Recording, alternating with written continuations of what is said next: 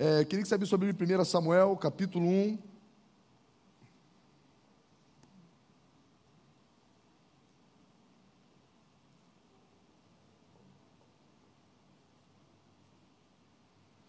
Quando você está abrindo aí, eu queria só alertar a igreja, essas primeiras duas semanas a gente pede para que você traga seu quilo de alimento. Para quem não conhece o projeto, existe um, um, um ministério da igreja que se chama Restaurante Graça, é comida de graça. Realmente, para quem precisa, a gente doa, como o pastor Luizinho falou, em média 200 quentinhas diárias, de segunda a sexta. Nós chegamos ao número de 3 mil por mês. É um número grande, é financiado pela igreja, por amigos, parceiros. E você que ainda não trouxe sua doação, seu quilo de alimento, traga para que esse trabalho, ele não vai parar, mas que a gente possa avançar com cada vez mais força. Esse é um compromisso da igreja com o bairro, é o compromisso da igreja com a comunidade que está à frente da gente, de nós sermos realmente um, um ofertante na vida deles. Então, próximo domingo, não deixe de trazer seu quilo de alimento. Você pode ter certeza que um quilo de cada um pode somar muito aqui com o nosso trabalho. Eu queria falar aqui sobre a história de Eli. Como é o dia dos pais, hoje eu, eu resolvi fazer uma palavra hoje voltada justamente para a responsabilidade. Claro que eu vou usar muito o nome pai aqui, mas se encaixa perfeitamente para pai, para mãe, para a atmosfera de família. Vai nos trazer a consciência da responsabilidade de criarmos filhos como Deus espera isso da gente, como isso não é uma atribuição vazia, apenas uma responsabilidade legal. Não, eu sou pai, eu tenho que dar pensão, tenho que bancar. Não, é mais do que isso. Deus espera que nós deixemos filhos que temam o Senhor para a próxima geração. Eu sou pai de três filhos, né? E muitas pessoas chegam para mim e falam: "Cara, você é né, doido ter três filhos?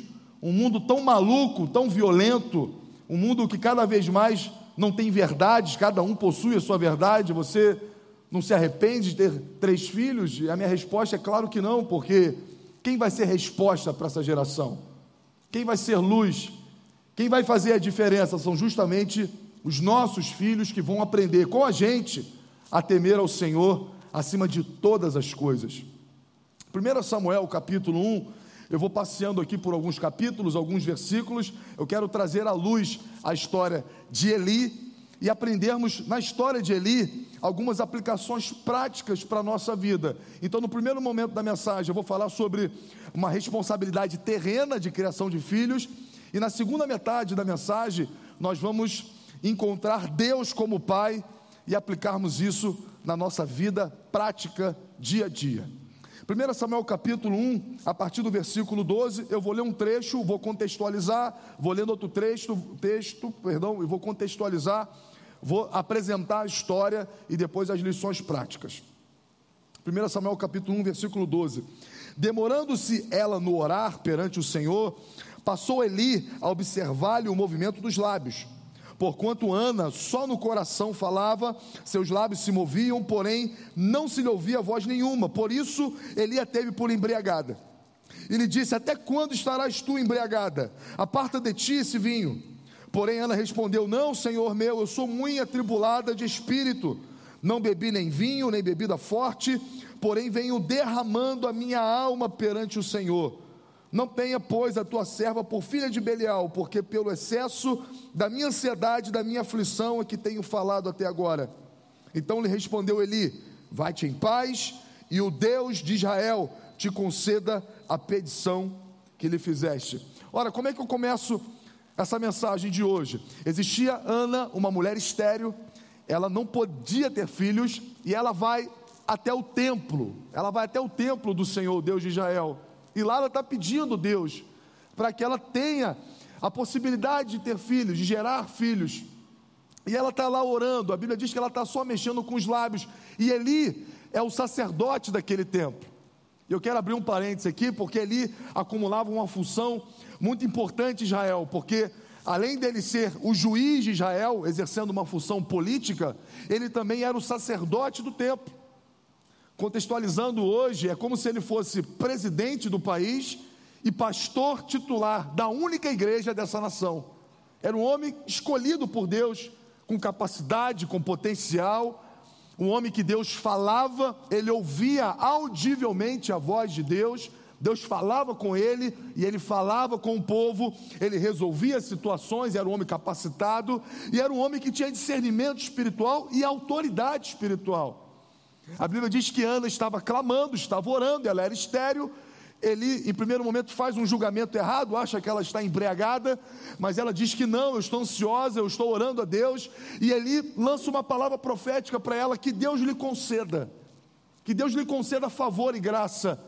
E nós vamos saber que Ana gera uma criança, um milagre acontece, e Eli, de alguma forma, foi instrumento de Deus para que Ana, de fato, descansasse no milagre do Senhor. Então Elias era um homem que tinha um discernimento espiritual, Eli era um homem que tinha a capacidade de fazer discernimentos, de lançar profecias, que profecias nada mais é do que você ouvir algo de Deus e passar, e tudo que Deus fala acontece. E Ana, de fato, sai dali com um milagre. O segundo momento, nós vamos pegar em 1 Samuel, capítulo 2, do 12 ao 17. Eu vou ler com você. Eram, porém, os filhos de Eli, filhos de Belial. Essa expressão filhos de Belial quer dizer filhos de demônio. Ou seja, os caras, entre parênteses, eram tralha, né? E não se importavam com o Senhor. Ou seja, eles não estavam nem aí para as coisas de Deus. Pois o costume daqueles sacerdotes com o povo era que, oferecendo alguém sacrifício, vinha o moço do sacerdote, estando-se cozendo a carne com um garfo de três dentes na mão, metiam na caldeira, na panela, no tacho ou na marmita, e tudo quanto o garfo tirava, o sacerdote tomava para si. Assim se fazia todo Israel que ali ia Siló. Também antes de queimar a gordura, vinha o moço do sacerdote e dizia ao homem que sacrificava: Dá essa carne para assar ao sacerdote, pois não aceitará de ti carne cozida, senão crua. Se o ofertante lhe respondia: Queime-se primeiro a gordura, e depois tomarás quanto que quiseres, então ele dizia: Não, porém hás de me dar agora, senão vou tomar a força.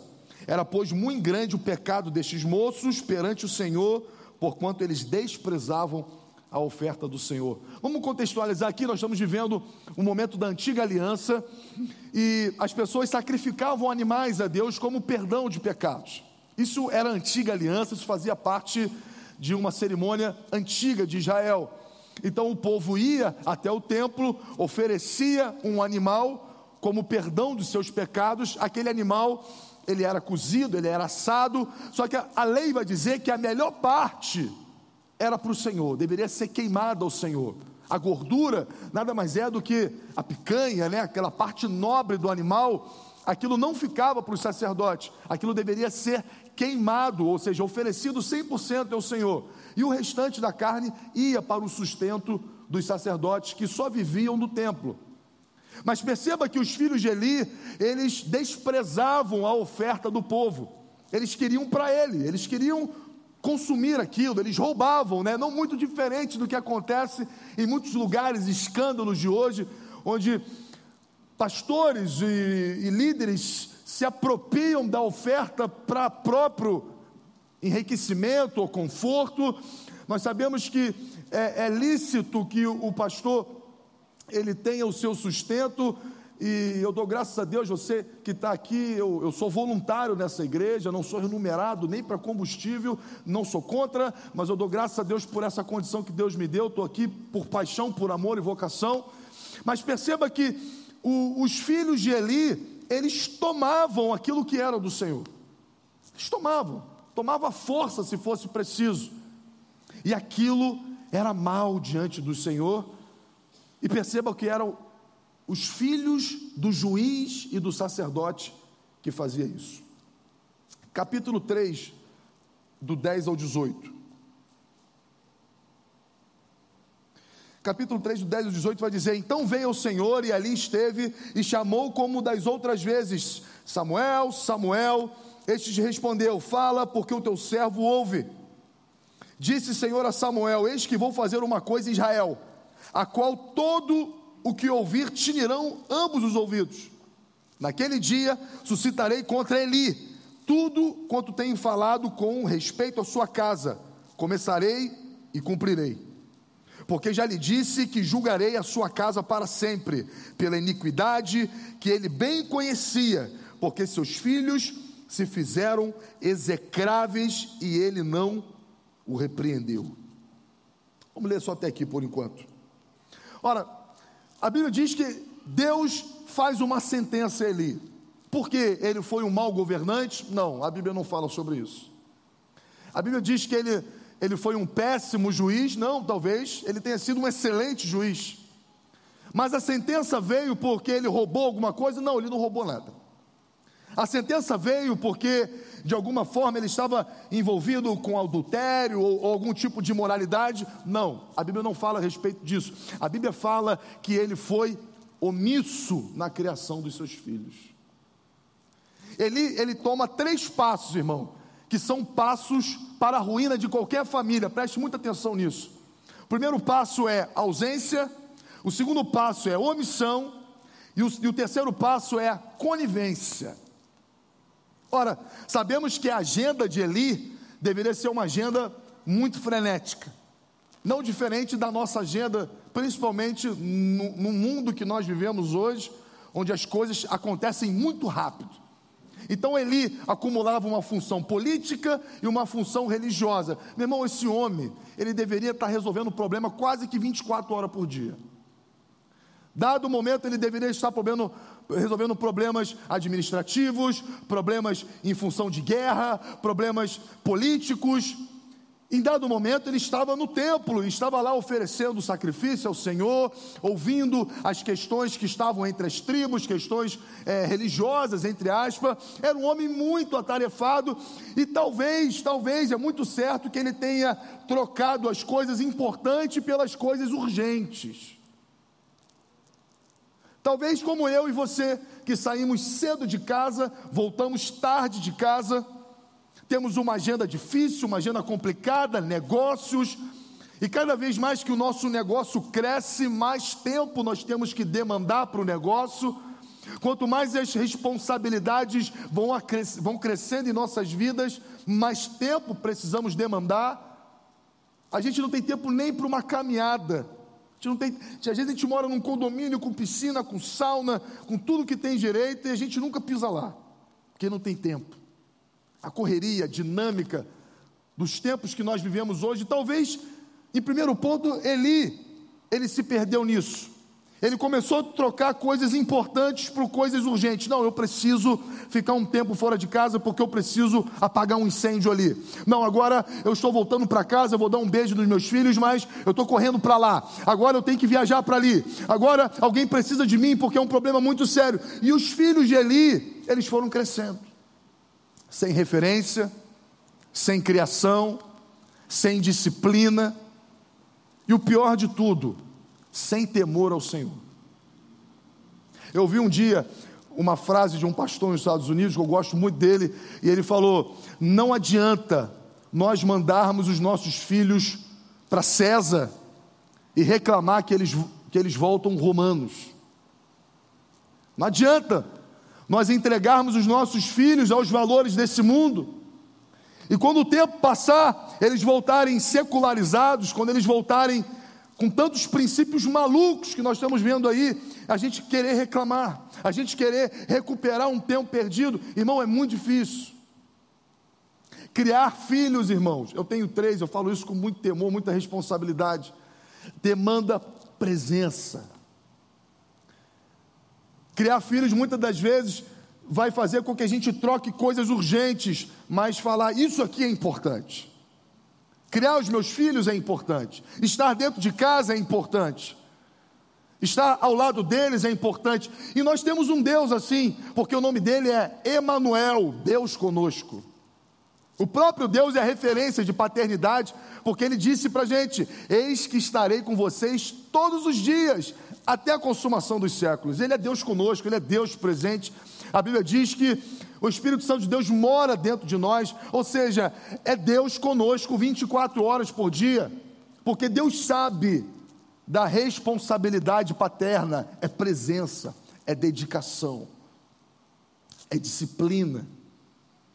Então, o primeiro ponto, nós vemos um Eli com uma agenda cheia, um homem cheio de compromisso, um homem importante, capacitado, mas ausente.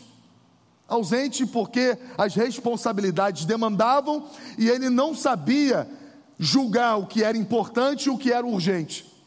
E aí os seus filhos crescem e crescem desprezando as coisas de Deus. Primeiro passo para a ruína de uma família: ausência. Ausência. Isso na relação marido e mulher, ausência, ela leva à ruína. E nós precisamos tomar decisões, às vezes não tão financeiramente recompensadoras, mas em troca da nossa casa, da nossa família. Muitas das vezes a gente abre mão de alguma coisa para estar presente na vida dos nossos filhos. Irmãos, são decisões difíceis que nós precisamos tomar. Mas no final das contas, nós vamos sempre decidir com aquilo que é prioridade. O que é prioridade para mim nesse momento? O que é prioridade para mim nesse momento? O que é prioridade para você nesse momento para justificar a sua ausência dentro de casa? Então, o tempo vai passando e nós vemos agora um Eli omisso. Porque a Bíblia vai dizer que Deus dá uma sentença através de um menino chamado Samuel. E Deus fala para ele: Olha só, eu vou cumprir uma sentença. Eu vou cumprir uma sentença porque ele sabe o que os seus filhos estão fazendo e ele não faz absolutamente nada. Ele fecha os olhos para isso. Então, o primeiro ponto, ele é um ausente e toda ausência vai nos levar para um caminho de omissão. Agora, ele começa a ver os seus filhos roubando as coisas que são de Deus. Ele agora começa a ver os seus filhos tomando o que era do Senhor, eles não temem. Todo Israel sabe disso. Olha, olha, olha o fato. O cara vai apresentar uma oferta, o cara vai lá e toma na mão grande. Oh, você me dá isso aqui agora, se você não tomar, se você não me der por bem, vai me dar por mal. Todos sabiam disso, mas ele era o filho do juiz. Eles eram o filho do sacerdote principal. Então Eli era o único que tinha o poder de disciplinar aqueles meninos, aqueles garotos. Mas ele foi omisso. E aquela omissão levou eles à ruína. Sabe, uma das piores coisas que nós pais podemos ser é sermos omissos. Uma das piores coisas que nós podemos ser numa relação familiar, marido e mulher, pais e filhos, omissão. É você ver que as coisas estão desajustadas, é você ver que a coisa não é mais como antes, é você ver que algo mudou, algo está indo por um caminho que você sabe que não é um caminho bom, e você fala: Ah, meu irmão, deixa para lá isso. Vamos, vamos adiar essa conversa. E nós vamos adiando conversas difíceis. É difícil, é difícil. É difícil sentar e tratar de assuntos que trazem desconforto, é difícil. Mas conversas difíceis devem ser antecipadas o quanto antes. Conversas difíceis têm que estar na mesa da nossa casa. Conversas difíceis têm que estar na mesa da nossa família para nós não pecarmos por omissão. Eli agora, ele vê seus filhos criados roubando com má fama e ele simplesmente fecha os olhos para isso. Não, eu não vou punir os meus filhos. Não, os meus filhos eles vão mudar. Não, o tempo vai, o tempo, irmão, guarda uma coisa, o tempo não melhora nada. O que resolve são ações. O tempo pode piorar uma coisa, Veja no, no caso do câncer. Os, os especialistas dizem que quanto mais rápido descobrir e agir, maior é o sucesso do tratamento. Agora deixa o cara dizendo, não, meu irmão, o tempo vai curar. Eu descobri, recebi um diagnóstico aqui, deixa para lá. O tempo, o tempo vai curar, o tempo vai matar. O tempo vai matar. Então, os diagnósticos que nós vamos fazendo na nossa vida, demandam ações rápidas, demandam ações que venham militar contra aquilo, contra aquele diagnóstico, trazer o tratamento. Para quê? Para que haja vida, para que não haja ruína, para que não haja morte. Mas perceba, Eli, além de um pai ausente, agora ele é um pai omisso. Ele fecha os olhos para que os seus filhos estavam fazendo. E perceba bem, ele não estava prejudicando um ou outro, ele estava roubando as coisas que eram de Deus. E se o primeiro passo é ausência, o segundo passo é omissão, o terceiro passo agora se chama conivência. Porque no capítulo 2, versículo 29, vai dizer que Eli começa agora a usufruir do roubo dos filhos. 2,29 vai dizer que por que pisais os pés aos meus sacrifícios e às minhas ofertas de manjares que ordenei, se me fizessem na minha morada? E tu, por que honras a teus filhos mais do que a mim? Para tu e eles vos engordardes das melhores de todas as ofertas do meu povo de Israel. Ou seja, Deus está falando para ele: você honra, você teme mais os seus filhos do que a mim. E, e olha como Deus usa, olha, olha aqui a conjugação, para vos engordar, engordardes, ou seja, o próprio Eli agora estava consumindo o fruto do roubo da casa de Deus. Ele agora, ele, ele foi ausente, agora ele é omisso e agora ele se torna conivente. Sabe, é, é, é, eu sei que existem exemplos particulares, eu não quero aqui que ninguém saia aqui julgado com, com, com sentimento de sentença que eu estou dando, não é isso a finalidade, na verdade é um despertamento de paternidade. Mas você sabe aquela mãe que vai no morro comprar droga para o filho? Não, eu prefiro que eu vá lá, eu prefiro que eu prefiro ir, ele fica em casa, eu, eu compro a maconha dele, ele fuma em casa, né, eu, eu tal. Aquelas coisas que a, a gente a gente vai se sentindo culpado pela nossa ausência, pela nossa omissão, e no final das contas, agora a gente começa a ser conivente nos erros dos nossos filhos, a gente começa a alimentar os seus erros, a gente começa a fazer por eles, porque nós trilhamos um caminho de ruína da omissão, o caminho da ausência, o caminho da omissão, agora é o caminho da ausência. Nós, como cristãos, nós nós cremos que o casamento, o sexo foi feito para depois do casamento, não como regra, não como um mandamento de Deus, mas como um princípio. E aí eu já vi muitos pais de adolescentes falando para mim: não, eu prefiro que o meu filho leve a namorada para casa, porque eu prefiro que eles, eles fiquem lá em casa do que que eles façam isso em outro lugar. E aí, conivência. E conivência, e conivência, e ruína, e ruína, e ruína. Lá na frente a gente vê pais, mães chorando, lamentando, não sabe por que toda aquela fatalidade veio sobre o seu lar. Eu vou dizer para você, porque percorreram o caminho da destruição, o caminho da ausência, o caminho da omissão, que vai culminar no caminho da conivência. Porque agora, nessa altura do campeonato, os filhos de Eli não reconheciam mais a autoridade do pai. Quem é você? Quem é você para falar uma coisa para mim? Você, você foi omisso a vida inteira. Você foi ausente a vida inteira. Aí chega agora, eu com 25, 30 anos. Você quer dizer para mim o que eu tenho que fazer na minha vida? Agora você quer determinar para mim os meus passos? É agora que eu já tenho barba, agora que eu já tenho identidade, que eu sou maior de idade, é agora que você quer dizer para mim? como eu devo ou não devo viver a minha vida. E assim, irmão, nós vamos replicando erros, e erros, e erros. E percebe, irmão, que é um caminho muito sutil. Eli não era um homem mau, Eli não era um homem incapaz, não era um homem que desprezava o Senhor, não. Era o juiz de Israel, era o sacerdote do templo, era um homem que até então não existe moralidade, acusações. Ele começa como um homem justo, um homem correto, mas as decisões as opções que ele vai fazendo ao longo da sua vida o levam para o caminho de morte, um caminho de destruição. Você começa a entender o poder das decisões que nós carregamos. Você começa a entender que a Bíblia diz que os nossos filhos são como uma flecha lançada na mão do guerreiro, eles serão aquilo que eles vão ver em nós. As referências deles serão as referências que serão construídas a partir de nós eles vão amar o que nós amamos, eles vão praticar o que nós praticamos. Eu sei que no decorrer alguma coisa se desajustou dentro da sua casa, mas existe um ditado que eu gosto muito: que quem conhece o caminho de casa nunca está perdido. Talvez seu filho hoje não aprendeu nada daquilo que ele está vivendo hoje, mas se ele conhece o caminho certo, você pode ter certeza que um dia ele vai voltar. Como a parábola do filho pródigo. Criado por um pai, um pai de amor, um pai presente, e esse menino chega até o pai e fala: Me dá minha parte da herança, eu quero ir embora da casa, eu não quero mais viver, eu não suporto a sua presença. E o pai dá o dinheiro para ele, ele sai de casa.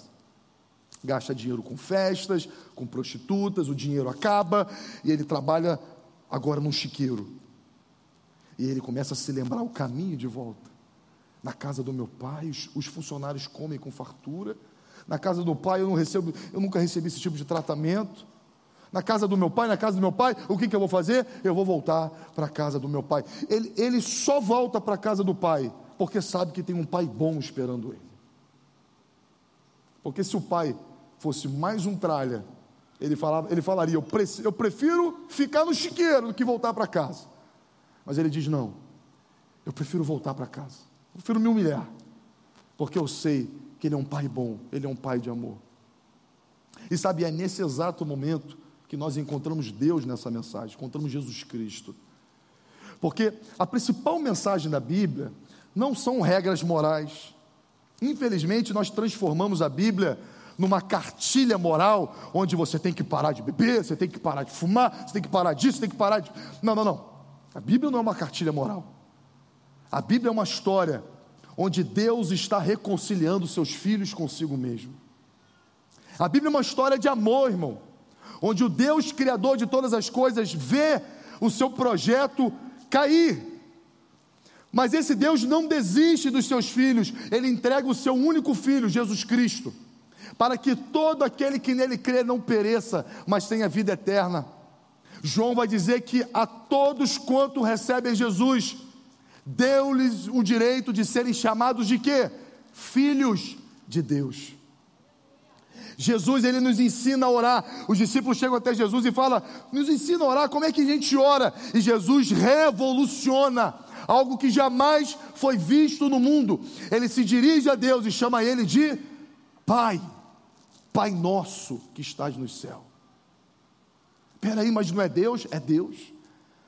Mas não é o Criador, é o Criador mas você pode chamá-lo de Pai. Ele é por você, ele não é contra você. Ele sabe dos seus erros, ele conhece as suas falhas e ele mandou o seu único filho para morrer pelos seus pecados. Ou seja, Deus não tem mais problemas com os pecados. Pecado confessado é pecado perdoado. Você, quando vai a Deus, você não encontra um juiz, mas você encontra um pai. E é essa relação que nós precisamos confiar e nos despertar. Porque nós não estamos aqui celebrando uma religiosidade. Nós não estamos aqui celebrando uma religião, métodos, ritos.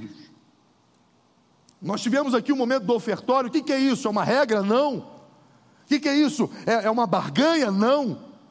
A Bíblia diz que Deus ama o que dá com Alegria é um ambiente de família. Faça, irmão, mas faça só se for para alegria. Se não for, se não for alegria, não faça.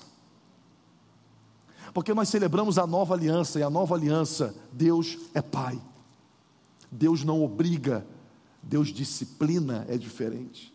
Porque a palavra de Deus vai dizer que ele disciplina quem ele ama. Então, muitas das vezes, nós nos encontramos em situações difíceis, nos encontramos em situações desfavoráveis, e a gente se pergunta por que Deus não está fazendo nada, por que Deus está permitindo eu passar por isso. E perceba que pode ser, irmão, não estou afirmando que é, mas pode ser que Deus muitas das vezes nos conduz ao deserto, por amor a nós, para corrigir o nosso foco, para que a gente possa perceber situações que a gente não percebe em dia de festa para que naquele momento de dor, de lamento, a gente possa olhar e muitas das vezes perceber a nossa ausência, a nossa omissão, até mesmo a nossa conivência. Então perceba que os desertos não são punições, mas é sinal de graça de Deus. Porque a, a maior maldição que nós podemos ter na nossa vida são pais, são, são, são pais indiferentes, vamos dizer assim. Imagine que Deus chegasse para mim e falasse: Olha só, eu já te boto pão na sua mesa, eu já te dou recursos para você andar com o seu carro dali para lá, o que mais você quer de mim? O que mais você quer de mim? Uma indiferença, imagina uma indiferença. Essa é a maior punição. Muitas pessoas me perguntam sobre o episódio de Ananias e Safira, que, que ocultaram uma oferta e morreram, né? uma, uma palavra dura, morreram porque ocultaram uma oferta. Deus trouxe juízo? Não, Deus mostrou graça.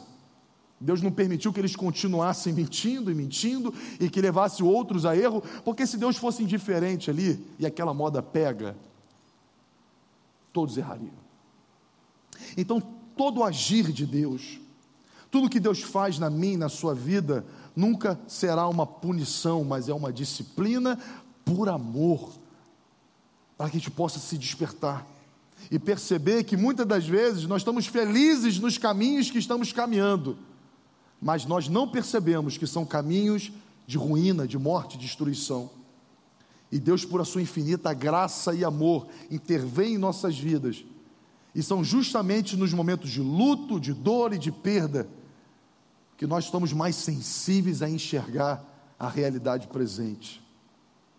Eu não lembro nos momentos mais difíceis eu lembrar, olha, eu, eu, eu fui confrontado nesse churrasco que eu estou comemorando ora, eu, eu fui confrontado nessa viagem posterior. Não, são justamente nos momentos duros e difíceis que a gente bate no peito e diz: Eu estava errado, eu errei. E eu dou graças a Deus porque estou passando por isso, porque o meu Pai não é um Deus indiferente, Ele é um Deus de, de favor e graça. A Bíblia é a maior história de amor, onde um Deus perfeito, um Deus santo, ele se faz homem, ele encarna para recuperar aqueles que não mereciam o seu amor, que somos nós. É por isso que o apóstolo vai dizer que a salvação é de graça, mediante fé na obra de Jesus Cristo. Então talvez você chegou aqui cansado, sobrecarregado, com tantas dificuldades, passando por situações difíceis, dentro de casa, familiar, faça com que esse momento colabore para o seu bem e não para a sua destruição. Você tem Deus ao seu lado, Deus ao seu favor, um Deus que é especialista, irmão, em reverter maldição em bênção. Um Deus que é chamado pelos profetas do Deus do impossível. E esse Deus atua no reconhecimento dos seus filhos. Porque eu não creio num Deus de milagre unilateral. Eu não creio nessas coisas malucas que a gente vê por aí, pessoas buscando milagre, mas não buscam um relacionamento com Deus. Elas querem as bênçãos de Deus, mas não querem o se relacionar com Ele. E perceba que Deus morre em busca de filhos. Deus não quer a sua devoção. Deus, Deus não quer o seu sacrifício. Deus quer a obediência de filhos filhos que reconhecem o amor, a bondade do Pai, e é por isso que a nossa vida muda, irmão, não por regras, mas por uma experiência de amor. Como eu vou continuar sendo conivente por algo que não agrada o meu Deus, aquele que me salvou, aquele que, aquele que foi atrás de mim, aquele que não desistiu de mim, aquele cujas suas misericórdias se renovam, se renovam a cada manhã, como não optar por ele? E assim nós vamos mudando a nossa vida, é o que nós chamamos de caminho de santificação. O que é o caminho de santificação? Regras impostas? Não, são resposta de amor. Quanto mais você conhece a Deus, mais você responde com a sua vida. Quanto mais você tem experiência e intimidade com Deus, mais você responde com suas atitudes. Porque Deus transforma caráter. Deus não impõe regras. Deus transforma a nossa natureza. Então, se você é pai hoje, se você é mamãe hoje, lembre-se que a Bíblia vai dizer que os filhos não são nossos, filhos são heranças do Senhor. Eli recebe um julgamento, porque não soube criar os seus filhos. Foi indiferente com os seus filhos, criou monstros. É claro que os, os garotos também têm responsabilidade nisso, mas o pai, de forma direta, tem muito, muita responsabilidade. Então, eu sou pai de três filhos, irmão. Eu preparei essa mensagem para mim. Eu preparei essa mensagem para mim, porque, como Eli, muitas das vezes nós acumulamos funções, responsabilidades, queremos crescer, é lícito querer crescer, é lícito querer fazer as coisas, mas não troque aquilo que é urgente por aquilo que é importante. Seus filhos são importantes. Nós, nós podemos deixar prédios, patrimônios, empresas, mas se nós deixarmos seres humanos problemáticos, esse mundo se torna cada vez pior, porque pais não sabem criar filhos. Deixam filhos problemáticos. Vai, vai nos, nos, nos, nos, consultórios de, de, de psiquiatria, vai, vai nos consultórios de psicologia e vê se muito do que acontece lá não são traumas de filhos que tiveram pais omissos, ou que tiveram pais ausentes, ou pais coniventes. Procura amigos seus, vai ler tratados de psicologia e não encontra experiências traumáticas na paternidade que fizeram seres humanos monstros, porque pais não souberam amar filhos, não souberam estar presentes, e ao invés de criar seres humanos à imagem e semelhança de Deus, criaram filhos de Belial, pessoas que fazem mal a esse mundo. Por quê? Porque não tiveram referências paternas. Mas eu fui um homem bom, eu nunca roubei, eu nunca fiz nada, mas não soube criar seus filhos, não soube dedicar, não soube discipliná-los. E essa conta chega, irmão, mais cedo ou mais tarde, essa fatura chega. E quanto mais o tempo passa, menos saldo, menos fundo nós temos para pagar esse boleto. Então se antecipa, se antecipa. Traga os seus filhos para perto de você, traga seus filhos para a sua mesa, traga seus filhos para o seu convívio. Fala para ele da importância de servir e de temer ao Senhor. Fala para eles como é bom tomar decisões saudáveis na vida. Compartilhe suas histórias, compartilhe sua experiência. Participe de cada passo nós não podemos colocar os nossos filhos numa, numa, numa bolha, mas precisamos estar presentes na vida deles, para que eles possam saber que existe um pai e que eles podem voltar a qualquer hora e a, a todo momento, porque não vão encontrar um juiz, mas vão encontrar um pai e uma mãe de amor. Queria que você se levantasse, nós vamos orar nesse momento.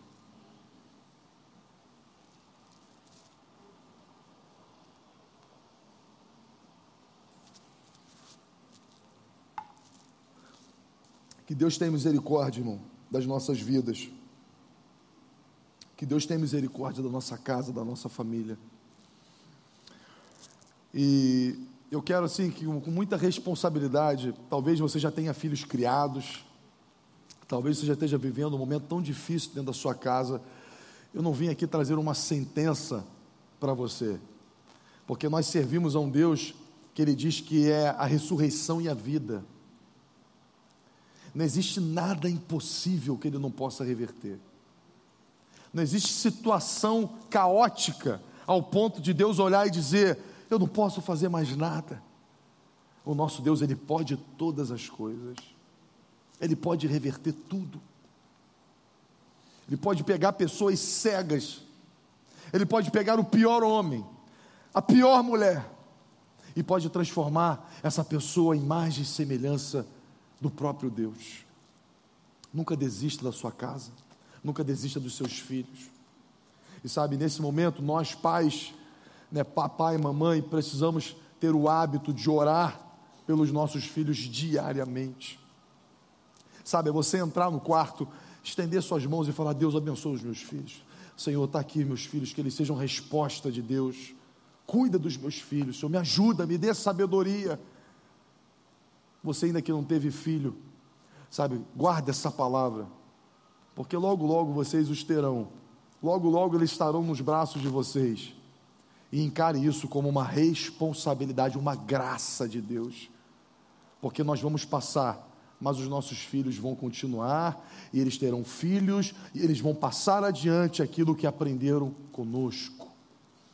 Não deixe o mundo dizer para os nossos filhos o que é certo, o que é errado não permita, sabe, seja presente, controle as amizades dos seus filhos.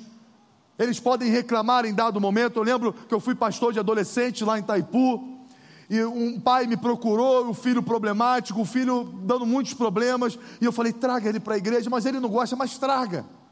Traga para cá. Por mais que ele não goste, a palavra vai falada e aquilo de alguma forma vai ouvindo, Deus vai trabalhando. E por um momento, aquele pai, eu encontrei o pai uns meses depois e falei: cadê o seu filho?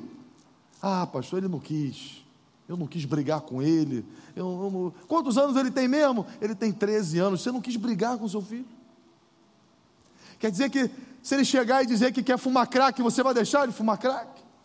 Não, pastor, isso não. E, e para a igreja você não traz ele? Para a igreja, você respeita a decisão de uma criança.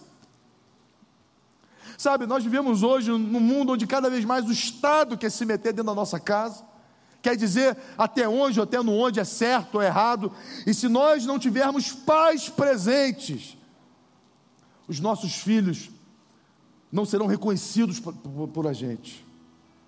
Mandamos filhos para a faculdade, voltam outros com outros pensamentos, outras ideologias, coisas que nunca foram defendidas por nós, que nunca foram concordadas numa mesa, mas foram sem fundamentos e obtiveram fundamentos lá. Descobriram que é certo e errado lá. O certo e errado, errado é aprendido dentro de casa. É dentro de casa. Eu compartilhei de manhã uma experiência. Meu filho tem cinco anos, irmão. E ele chegou em casa dizendo que é, um, um, um, menino disse que era namorado dele no colégio. Tem cinco anos. Cinco anos. A culpa é do menino que falou? Claro que não. O menino também tem cinco anos. Mas eu, como pai, cara, eu fui naquele colégio. Eu chamei a professora. Falei: olha só, lá em casa a gente ainda faz filtro, porque eles têm cinco anos de idade ele não tem acesso ao telefone quando ele quer, é, a gente controla, a gente sabe tudo. Isso nunca foi falado dentro da nossa casa. Eu quero saber aonde isso aqui foi falado. Não, nós não comentamos. Eu queria muito que você prestasse atenção no meu filho, porque eu estou de olho, eu converso com ele todos os dias. Todos os dias eu converso com ele, ele me conta tudo. E se essa conversa continuar dentro da minha casa, eu vou ser o maior propagandista que essa escola aqui essa escola não serve.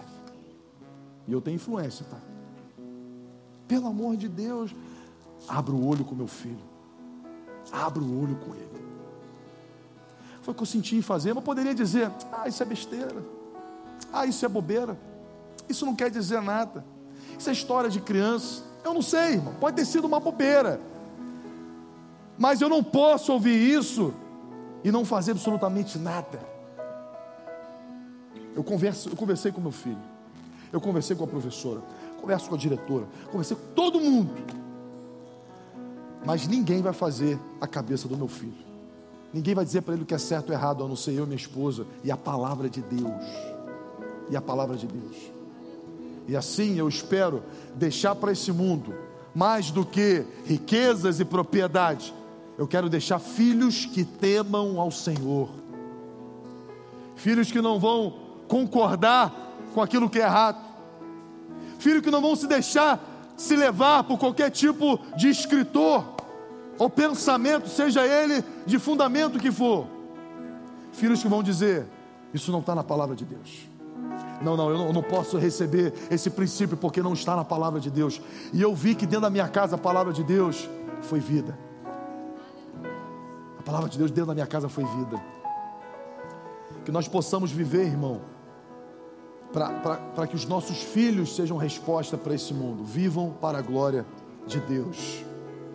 Não estou falando para você transformar eles em religiosos, não estou falando para que eles sejam pessoas chatas que sobem em cima do banco e vai dizer, não, não é isso. São filhos que vão se posicionar diante das loucuras que nós estamos vendo aí, porque eles têm pais presentes, eles têm pais que temem ao Senhor, e isso vai refletir diretamente na vida deles. Amém? Vamos, vamos orar. Queria que nesse momento você fechasse seus olhos só para você se desligar. E que você clamasse pela sua casa. Que você clamasse pela sua família. Que você falasse para o Senhor: Deus, me dá sabedoria para criar os meus filhos, Senhor. Que eles possam ter referência de casamento dentro da nossa casa. Que haja respeito entre marido e mulher eu oro para que na sua casa haja paz. Eu oro para que na tua casa haja unidade, haja amor, haja respeito, haja verdade. É claro que nós temos defeitos. É claro que nós erramos, mas para cada erro haja perdão, haja reconhecimento. Que a gente possa ter a coragem de olhar no, nos olhos do outro e dizer: Eu errei, me ajuda. Eu errei, mas eu não quero errar mais.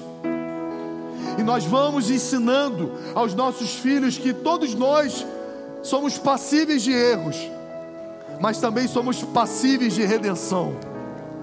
Nós podemos mudar, nós podemos ser diferentes. Que os nossos filhos sejam como flechas na mão do guerreiro, que eles possam alcançar o alvo, que eles sejam referências, que eles possam influenciar, mas não sejam influenciados, que eles possam agregar, que eles possam ser respostas, que eles não possam ser intimidados por um mundo que cada vez mais quer ditar regras, ideologias, mas que eles possam se posicionar, porque tem paz presentes na vida deles. Pai, em nome de Jesus, Senhor, nós queremos apresentar cada família, cada lar. Traga, Pai, união. Sem união, Pai, nós não podemos educar os nossos filhos. Traga, Pai, amor entre marido e mulher, mulher e marido. Traga respeito. Que a nossa casa seja referência. Que os, meus, que os nossos filhos possam crescer de formas saudáveis, sem traumas. Que eles não sejam torturados psicologicamente por nós. Que eles cresçam crianças saudáveis. Que eles se tornem adultos saudáveis. Pessoas sem traumas passados Pessoas que experimentam dores, mas vencem. Pessoas que experimentam escassez, mas vencem.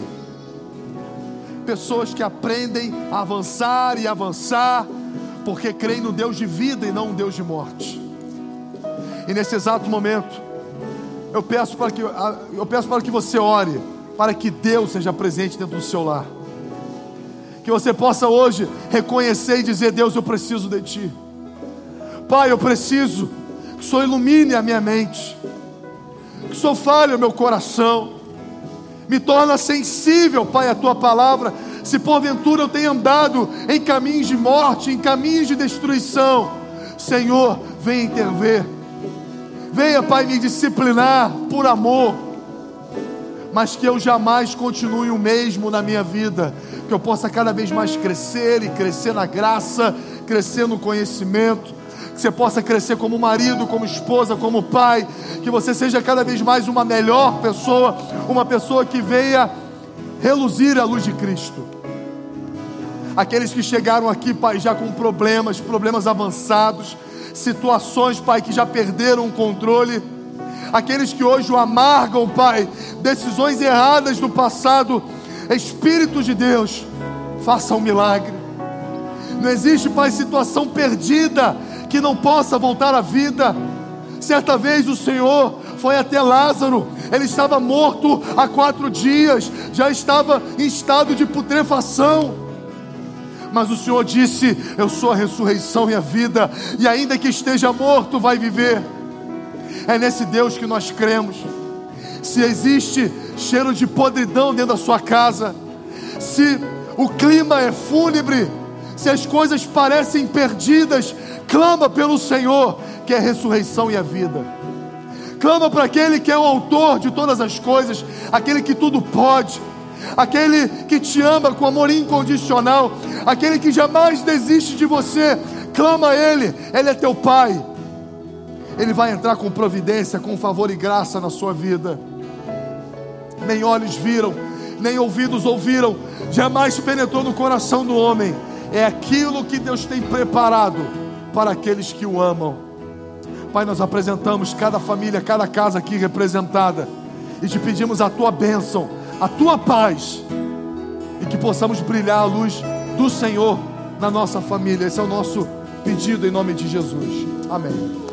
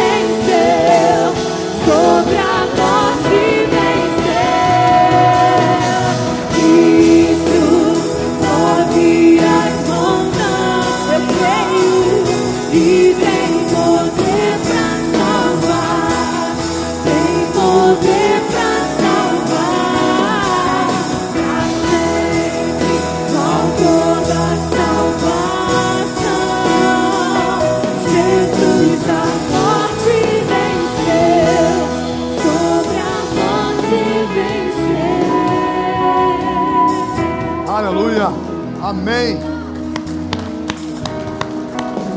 Olha, confia. Confia nesse Deus que trabalha. Confia nesse Deus que trabalha. Que trabalha por você, que trabalha na sua vida. Eu, eu antes de ter três filhos, eu tinha uma consciência de pai um pouco diferente. Pai para mim era provedor. Pai para mim é, é aquele que dá as coisas que a gente, né, que a gente não tem. Eu ia para meu pai pedir um dinheiro, eu ia para meu pai, ele estava sempre ali. Pai solícito, um pai que realiza sonhos, né? Pai realiza sonhos. Mas depois de- do terceiro filho, a gente vê que paternidade é serviço, irmão. É trabalho. É trabalho. Eu estava compartilhando que eu viajei com meus filhos para o Beto Carreiro. E a, nossa, e a nossa dinâmica, cara, é trabalho o tempo inteiro. né? A gente acorda, é dar banho em três, é vestir três. E aí você vai para o café da manhã do hotel, cheio de coisa gostosa, mas você tem que servir eles primeiro. E aí você está olhando aquelas coisas gostosas, você quer comer, mas você está dando um pratinho para eles. E na hora que você dá para o terceiro, que você vai pegar, eles querem repetir. Você, caramba, na hora que eu quero comer agora. Aí você vai lá e pega para eles de novo. Aí eles terminam de comer, eles querem ir embora. E você nem comeu. Aí você vai lá e pega um troço ou outro ali, porque eles já estão correndo, já estão fugindo. Aí você vai para o parque. E eu gosto de adrenalina, de montanha russa. Mas eu vou para a fila do elefantinho que voa. Eu vou para a fila do carrossel. E aí acaba, acaba um e você agora eu vou para lá. Aí você vai para o trenzinho. E aí você vai para o outrozinho lá, um botinho, para ver uns bonequinhos mexendo. Sem graça. Mas é, a, a gente é pai, a gente está ali. Gente está servindo aos nossos filhos, servindo, servindo, servindo, proporcionando esses momentos. E a Bíblia diz que desde a antiguidade nunca se ouviu dizer um Deus que trabalha em favor dos seus filhos. A verdade é essa. Deus está trabalhando, irmão, na sua vida. Deus está trabalhando. Mas Deus trabalha para aqueles que o reconhecem como Pai. Para aqueles que o chamam para dentro da sua casa. Para aqueles que se rendem e falam: Senhor, trabalha. Eu confio em Ti, eu vou esperar em Ti. E nosso Deus trabalha. O salmista vai dizer que Ele é socorro bem presente na hora da angústia. Ele é bondade, Ele é misericórdia, Ele é favor. Confia no seu Pai. Confia nesse Deus de graça, nesse Deus de amor. Eu tenho certeza que você vai viver o extraordinário de Deus na sua vida, porque Deus é o maior interessado em trabalhar e ver o cumprimento das suas promessas. Que você viva cada vírgula, cada palavra proferida a você, porque teu pai já derramou promessas sobre você e é o desejo que você as viva. Confie nesse Deus de amor, confie nesse Deus de graça, confie nesse Pai que te ama.